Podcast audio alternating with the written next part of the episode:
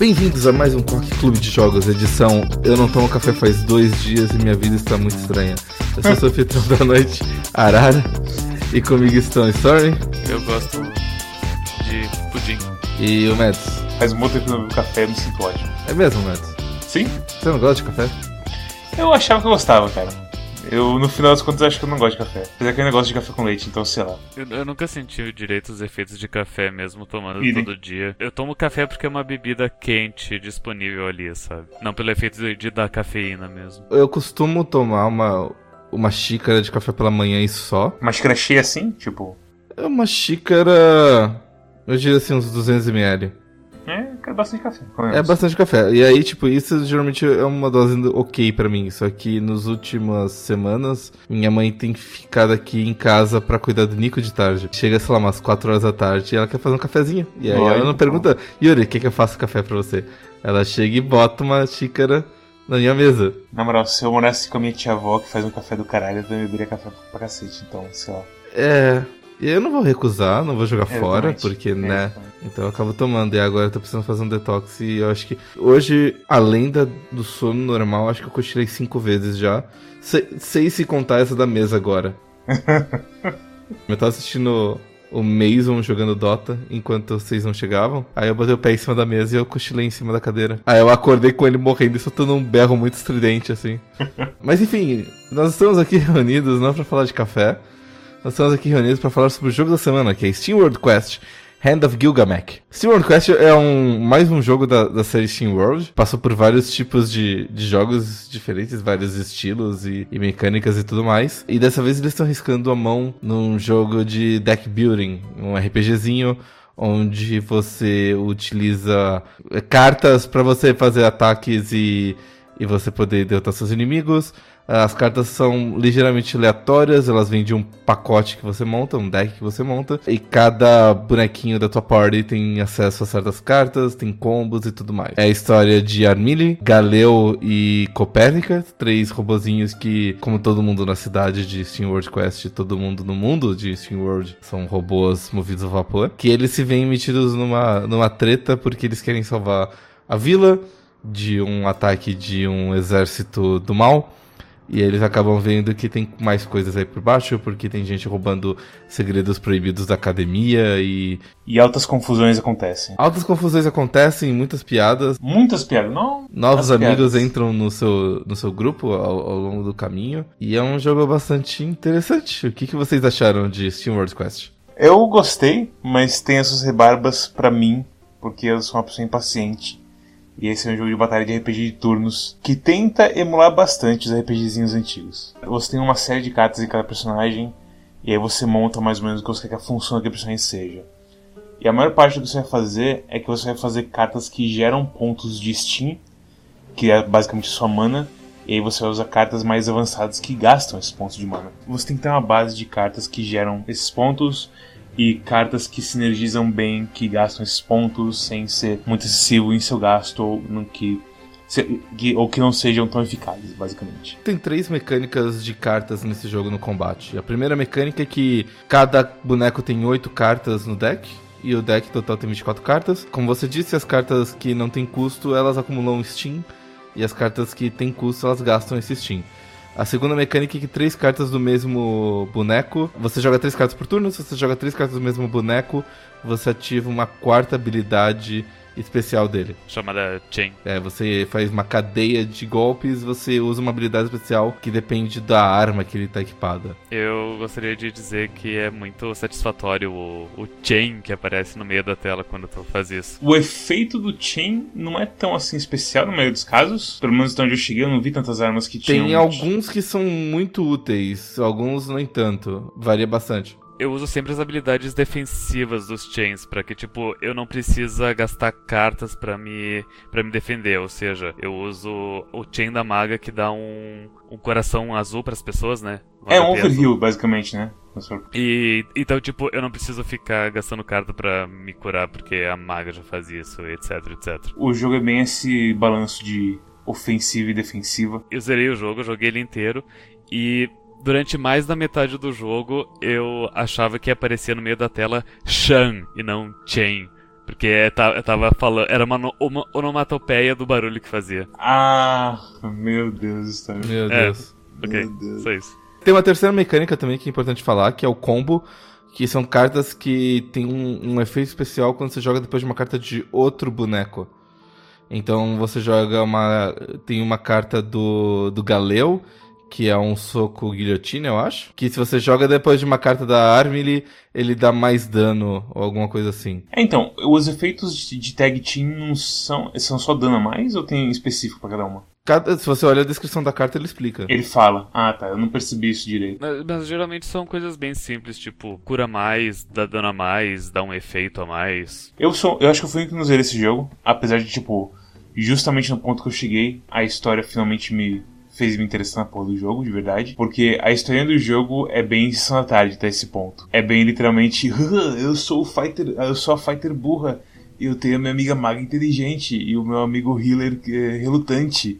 E nós vamos em aventuras. E tipo, ok. E aí eles encontram um veterano que tem algum passado misterioso e tudo mais. E por aí e vai. ele usa uma máscara. O momento que ele tirou a máscara foi o momento que a história ficou. Hum, agora eu quero jogar esse jogo até o final. De verdade, sim, sabe? Mas antes é bem assim. básico. É bem assim. Apareceu um exército do mal. Queimou as coisas e a guilda de aventureiros, na verdade, é meio covarde. Aparece que os nossos jovens vão ter que salvar o mundo. E por aí vai. E é ok, é aceitável. Porque o, mundo, o mundo não sabe mais o que é heroísmo. E aí, tipo, todo mundo faz piadinha. Umas das piadinhas acertam, outras erram bastante. e veio que é triste. É um joguinho muito charmoso, cara. Só que eu acho que o ritmo de batalha dele é um pouquinho lento demais, mesmo com a coisa de deixar no modo rápido e não sei o que. Eu acho que tipo as batalhas normais de mob normal, eles têm muita vida. Não sei, é alguma coisa. Eu senti que tipo, as lutas ficaram difíceis agora que eu cheguei na porra da catacumba.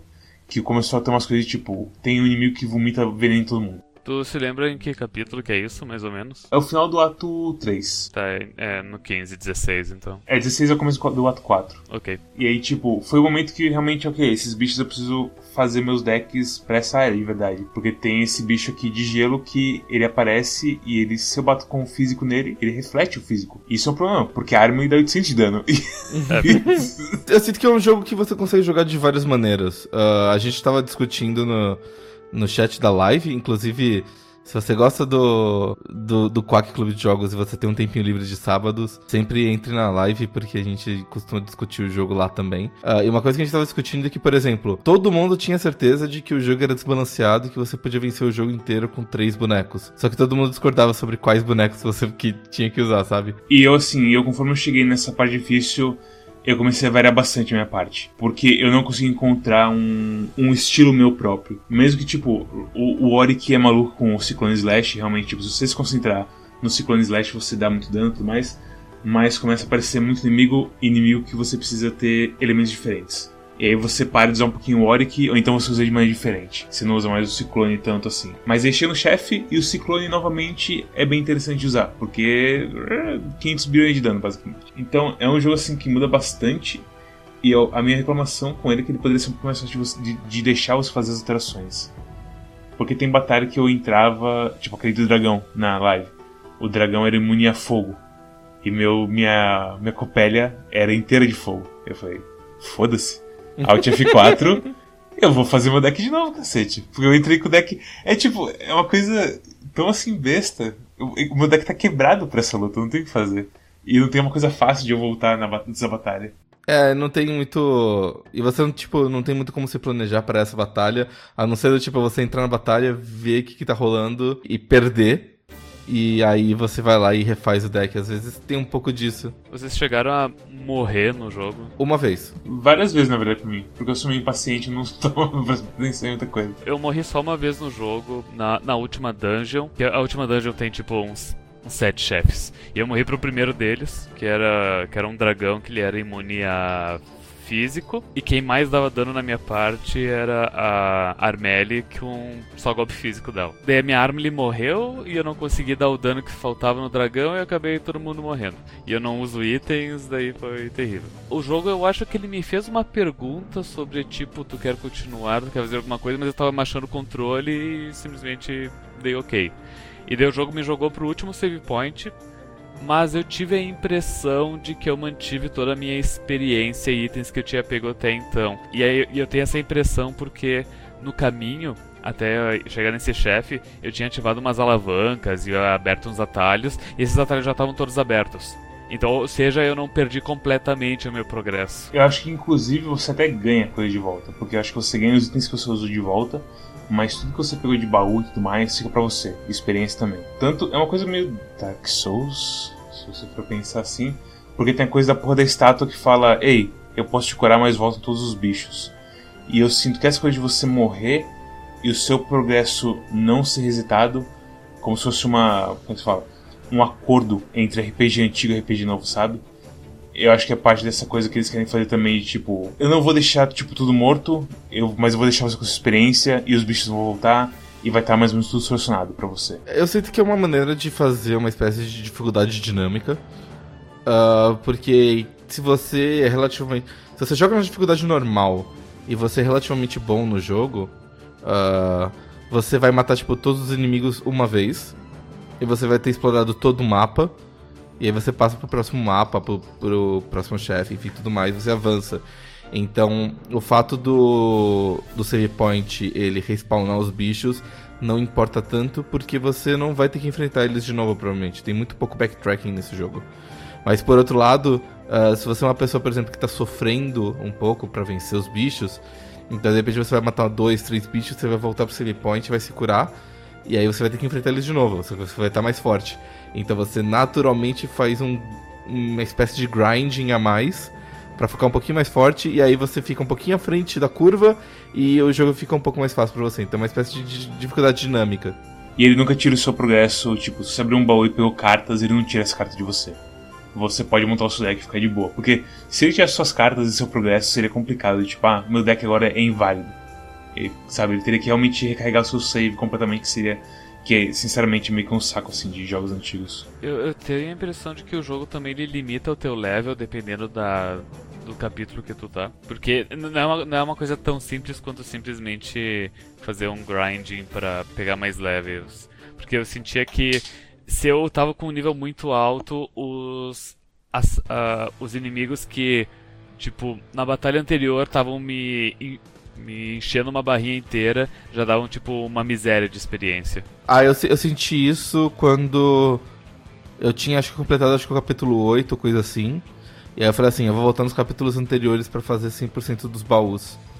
E aí quando eu, eu fui no primeiro ou segundo capítulo para pegar algum baú que faltava, eu vi que o, o bicho dava um pouquinho XP. Mas isso é, é normal de sistema de XP de RPG, né? Tipo, quando o, o, o, XP ele depende do seu nível e aí. Mas eu não acho que eu, eu. Uh, é, de certa forma, é um pouco como limitando o nível por capítulo. Mas é mais o tipo.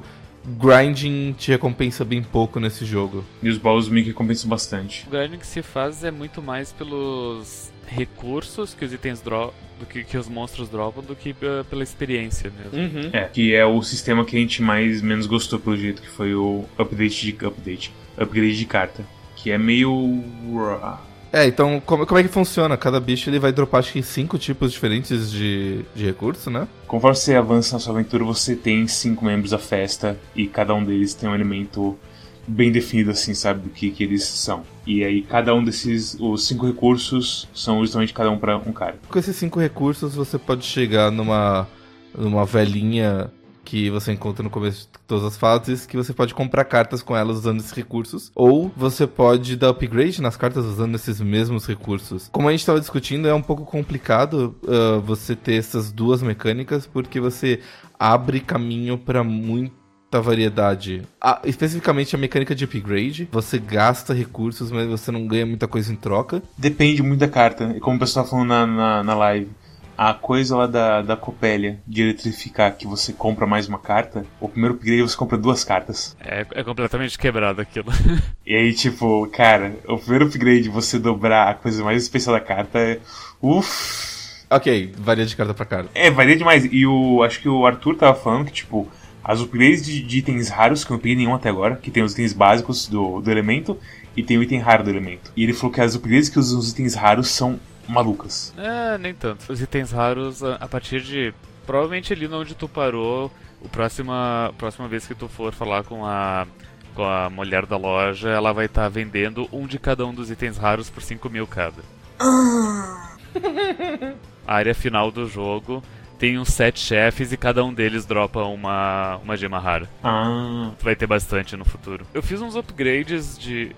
Eu, eu, tem umas três ou quatro cartas que eu uso no meu deck que que, ela, que eu precisei desses itens mais raros para fazer o upgrade, mas nenhum deles eu me lembro de ser alguma coisa marcante, é só coisa tipo mais dano, mais vida, mas nada que realmente vá mudar o jogo. É que eu imagino assim, as coisas que só dão dano não deve. realmente não tem pra onde desenvolver a carta, certo? Agora já coisa como da, da Copélia, de da comprar mais carta, a coisa do Galeu, de você. que é uma carta que não faz nada, ela só gera Steam Points. É, então, essa carta, ela, ela é que nem as uh, Fatlands de Magic, né? Sim. Se tu tem um deck de 8 vezes 3, 24 cartas, e tu usa essa carta e tu remove ela do deck, tu passa a ter um deck de 23 cartas. Ou seja, a chance de aparecer uma carta que tu precisa acabou de aumentar. Toda a lógica de, das Fatlands de Magic. É, não tem por que não ter essa carta no deck. Sim, essa carta dele é muito boa. Então, e meio que, tipo, eu acho que esse é o meu problema pessoal com esse jogo. É muita, muita carta e tem umas cartas que eu, eu olho e falo, eu preciso dessa carta no meu deck. Não tenho, assim, não tem condição. E aí eu vejo outras cartas tipo, ah, essa carta dá dano em um cara que tem status effect. E eu penso, ah, eu tenho paciência de montar um deck que dá status effect? E aí minha cabeça fala, Ih. e eu, quando eu percebo, eu tô dando só dano puro mesmo, porque eu sou um cabeçudo. Eu senti o mesmo, eu senti que esse é um jogo um pouquinho mais complicado do que eu tava disposto a perder minha cabeça, sabe? É como, é como, é como se eu olhar assim, porra. Eu, o, o Storm tinha falado que o deck, de, o deck dele é como se fosse deck de Guiô, que é dano puro, né? Não, eu, eu falei que era como se fosse Pokémon. Porque, tipo, Pokémon tem um monte de, de golpes que é tipo, ah, paralisia, cura, diminui o ataque do adversário. Eu, foda-se, eu coloco só o golpe que dá dano. Ele me lembrou bastante quando eu jogava Yu-Gi-Oh! aquele de GBA. Eu, eu, não lembro exatamente o nome, mas era um daqueles que tinha story mode e tudo mais. Porque você ia jogando e você ia ganhando cartas, e você ganhava, tipo, várias cartas de vários uh, tipos diferentes. Você podia montar uns decks muito loucos que tinham uma sinergia muito louca, mas no final das contas, você botava lá o Guerreiro Celta, você botava lá o Dragão Branco de Olhos Azuis, e era muito dano, e era uma carta simples que não tinha efeito a mais. E você ganhava as coisas. E, e, tipo, eu entendo que existe um mundo muito grande, mas eh, não clicou comigo de procurar essas coisas. Eu sinceramente pensei que quando falar de deck building, que ia, ia ser, por exemplo, alguma coisa meio Hand of Fate, em que as suas cartas são aleatórias. E aí é um negócio meio roguelike onde você tem que ir avançando de acordo com as cartas que você tem alguma coisa assim. Mas é, é mais deck building tradicional mesmo. Pô, a coisa de Steam Point com mana, eu acho que é uma. Com a mana do Magic, é uma comparação muito certinha. Porque você tem que começar colocando mana no seu, na sua mesa. Senão você não faz porra nenhuma. Também dá pra fazer um deck onde tu, tu nunca gasta tua mana. Porque tem um equipamento que ele dá mais 5% de dano para cada mana que tu tem. De novo, muitas variáveis pra pensar, tipo, será que isso vale a pena? Talvez. Não, mas olha, eu, eu acho que a experiência do jogador normal desse jogo vai ser que nem a, a, a minha, que é. Tu faz um deck ali. Vamos supor qualquer é de exemplo. Uh, colocou, coloquei só carta de ataque. Daí eu começo a sentir, hum, eu tô apanhando demais, preciso colocar algumas curas, daí tira uns ataques com umas curas. Daí, hum, eu, eu tá chegando num ponto onde eu não consigo mais uh, usar nenhuma carta, porque todas as cartas que eh, ficam na minha mão, elas gastam mana e eu não tenho mais nada para gerar mana. Eu tiro alguma dessas cartas e coloco cartas que geram mana. E daí eu chego no equilíbrio que eu me sinto gostoso enquanto eu jogo. É bem isso que eu fiz também. E o jogo ele te ajuda também com mecânicas tipo redraw, que todo turno você pode jogar duas cartas fora e puxar mais duas cartas novas, que é bem inteligente sim para você amenizar a a aleatoriedade, sim, de, de, um jogo de cartas mesmo. É, mas o, o, problema dessa abordagem, Storm, é que quando você chega num ponto onde você está confortável, é muito difícil você falar assim, hum, eu vou sair hum. da minha zona de conforto e experimentar alguma coisa completamente diferente. Que é o caso, por exemplo, do quinto membro. Porque quando chega o, o Oric, o quarto membro, ele. Você ainda tá num ponto ali onde você tá acertando o seu jogo. Então você pode testar, colocar ele, ver o que como é, qual é a ideia dele e tudo mais. E ele tem umas cartas legais logo de cara, então você testa ele. Mas a parte.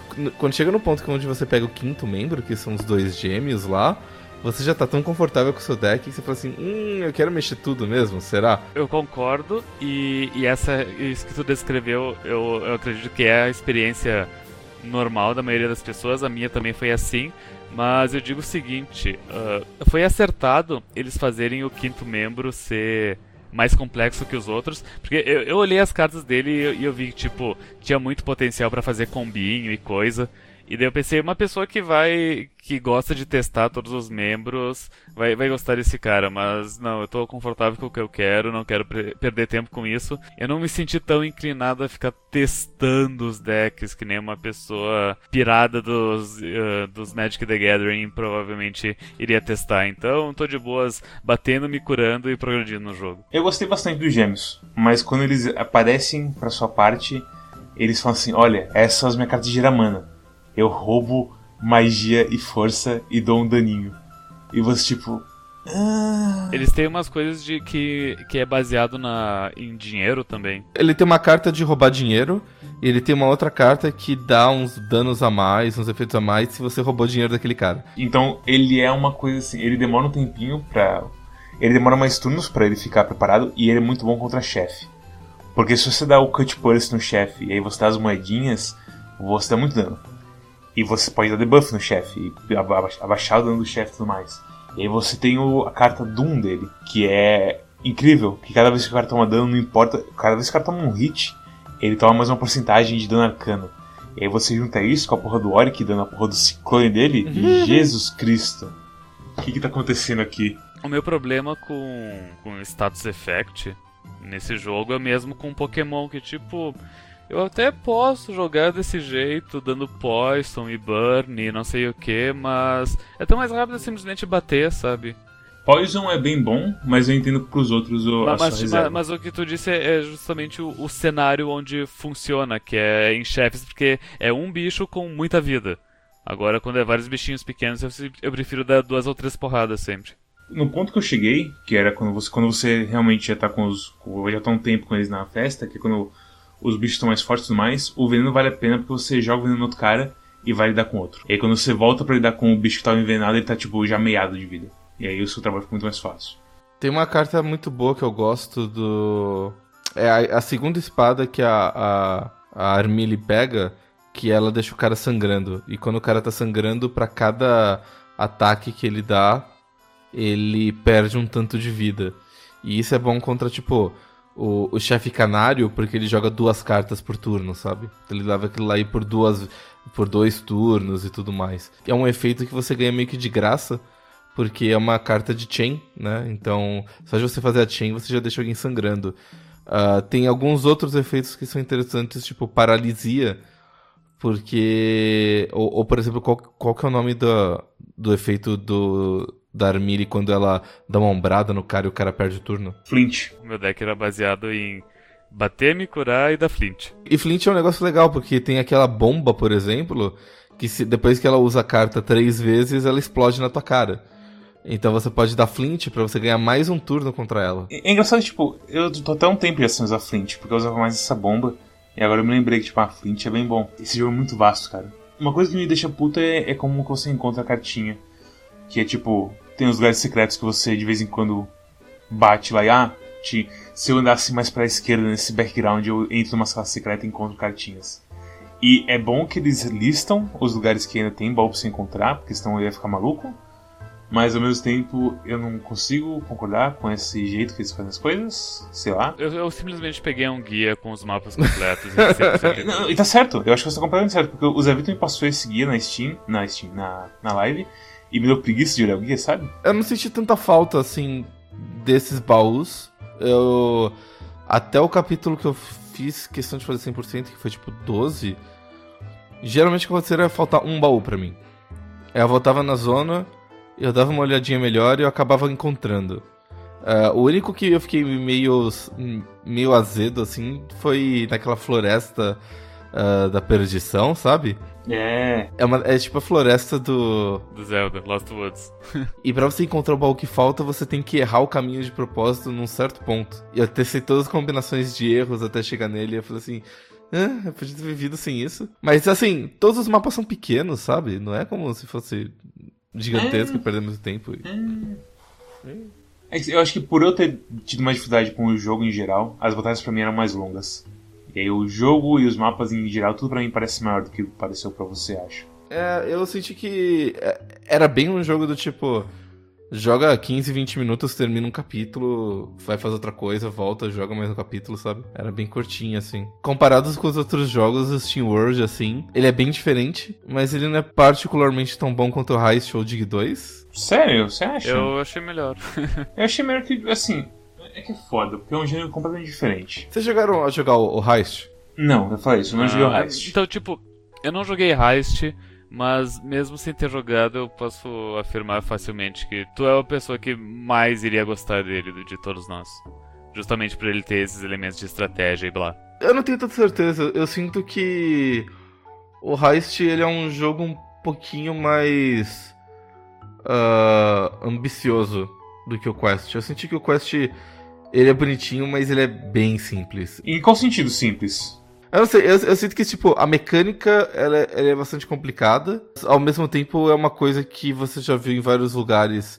E o Heist, ah. ele é um jogo que eu nunca vi nenhum jogo parecido antes. Ao mesmo tempo, o Quest, ele é completamente diferente de qualquer coisa que eles fizeram antes. Assim como todos os outros jogos. A, a, questão é que, tipo, o Quest eu conseguiria ver outras empresas fazendo um jogo parecido e provavelmente Slay the Spire, que tava todo mundo falando pra gente jogar, deve ser um pouco parecido também. E o Dig, tipo, o Dig 2 ele é um roguelike, mais ou menos, de exploração, que ele também é bastante único, e assim como o Heist, sabe?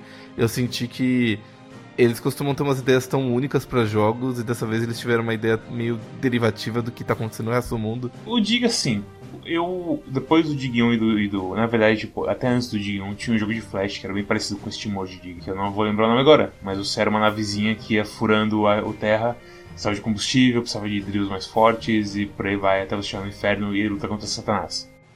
Tempos diferentes. Então, pra mim, tipo, pra mim, Dig era bem cópia, assim, de coisas que eu já tinha jogado. E já o, o Heist nunca joguei. E o Quest, logicamente, você vê na cara que é coisa de RPG clássico, mas a coisa de carta é completamente nova.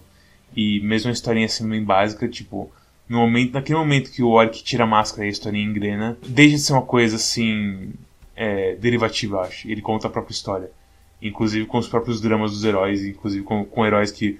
Eu, um herói que eu não esperava que fosse ter um momento assim de chamar todo mundo pra briga, chamou o pessoal pra levantar e, e seguir em frente. Nisso eu acho bem único ele. Então, sei lá, eu, eu acho estranho você chamar ele de não único, porque a coisa de carta.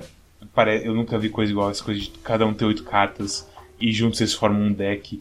E você precisa considerar o quanto de Steam Points está gerando e tudo mais, blá blá. E para manter o seu, o seu, o seu time continuando sem ficar. sem ter que pular turno e tudo mais, sabe? Tem toda uma coisa de você criar uma máquina bem oleada que é bem bonita nesse jogo.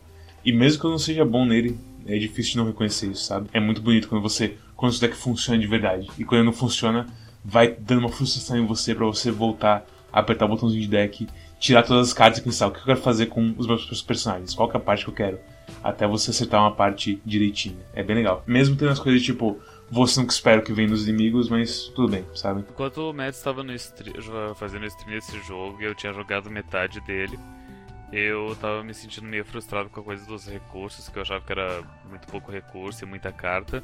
Mas no final deu tudo certo e eu até fiquei, tipo, sobrando recursos. Mas também é porque eu me mantive com o meu deck confortável, né? Agora, se eu tivesse experimentado mais coisas, uh, provavelmente eu teria faltado recurso. Uh, eu só usei três personagens, mas também se eu tivesse usado os cinco, tudo bem, porque cada personagem uh, usa mais de um certo recurso, então o recurso verde e o roxo que eu não estava usando esses personagens, eu acabei acabando o jogo com um monte sobrando. É, mas você usa você usa para fazer as cartas de tag team. Eu percebi isso nessa última hora que eu tava jogando. Eu fui fazer uma carta do, dos gêmeos, que tem sinergia com o Galeu. Ele usa é, verde também, além do roxo dos gêmeos. Não, sim, eu usei alguma coisa de verde e roxo, mas uh, mesmo assim foram os que mais sobraram, né? Sim, sim. Eu gosto muito dos momentos no jogo onde há desenvolvimento de personagem e o desenvolvimento de personagem te desbloqueia uma carta desse personagem. É verdade, isso é muito divertido. Nossa. Tem uma parte do, do Ori que, que você pega, acho que o, a chave na floresta, cogumelo na floresta, alguma coisa assim, pra você abrir o portão da, da academia. E aí ele admira, nossa, mas que bonito esse essa raiz que abre as portas, como é bonita a natureza. Isso aqui é uma carta de tipo harmonia. É, não é fascinação que ele ganha? Fascinação, fascinação. É. É, é, é, tipo, esse caso que tu citou é, é tipo um momentinho ali. Tipo, tem esses momentinhos. Daí na hora, ah, os dois órfãos pa passam na frente do orfanato. Ah, nossa, a gente morou aqui. Daí eles ganham uma carta de tipo, ah, lembrança, sei lá. Mas às vezes tem também tem uns momentos mais chaves na história. Sim. Onde, tipo, a Armily revendo a vida inteira dela. Tipo, todas as cartas dela são de, de felicidade, faceira, vou apoiar meus amigos. E dela, e dela começa a ganhar algumas cartas de fúria e, e, e coisas derivadas do tipo, sabe? Ela meio que tem ela vai ganhando várias cartas de fúria, mas esse é momento que eu tô pensando que o Oric tira a máscara e eles estão conversando que ela ganhou Heartbroken Hero. É, exatamente. É, é. Essa carta é muito boa. É, é, o momento que ela, que, essa, que ela ganha essa carta é muito legal. E é engraçado que, tipo, ela é meio feliz e boba, mas ela vai ganhando essas cartas de fúria e não sei o que ao longo do jogo, que é meio estranho. É, é, um, é um jeito interessante de contar a história. Eu, eu gosto que eh, todas as cartas, elas elas simbolizam as facetas do, dos personagens, tanto e, e, os personagens, eh, pelas cartas, tu, tu consegue ver bem claro que eles são multifacetados e, e, bem escritos. Exceto a porra do sapo, que a coisa do sapo é que ele é um hikikomori que, que em certo momento ele ficou viciado em álcool. Ou droga, a tal da Moonlight. Ele tem um momento bonitinho, justamente nesse lugar. E justamente, tipo, quando ele tem um momento que ele fica viciado em Moonlight, e aí tem um momento que ele percebe que Moonlight não é legal. E ele é. uma outra cartinha. falei, vai. E, ah, é, é bonitinho. É bem bonitinho, cara. Na dungeon final acontece aquele clichêzão de que. Não, não spoiler. Tu, tu, não quer mesmo? Não. Acontece um clichêzão no final. Tu consegue ver as, uh, uh, os personagens bem em perspectiva o que, que, cada um é, e tu percebe como o sapo é raso em comparação aos outros.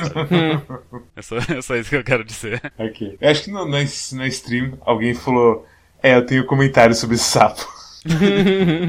Recomendações. Storm, o que você achou do jogo? E sua nota? Eu recomendo ele para todo mundo que, que gosta de, de RPGs. De, de, qualquer sentido, de qualquer estilo, seja os Final Fantasy clássicos ou, sei lá, Tales of, essas coisas atuais. Ele é bem refrescante, ele é divertido. Uh, eu dou uma nota 9 para ele. Os meus.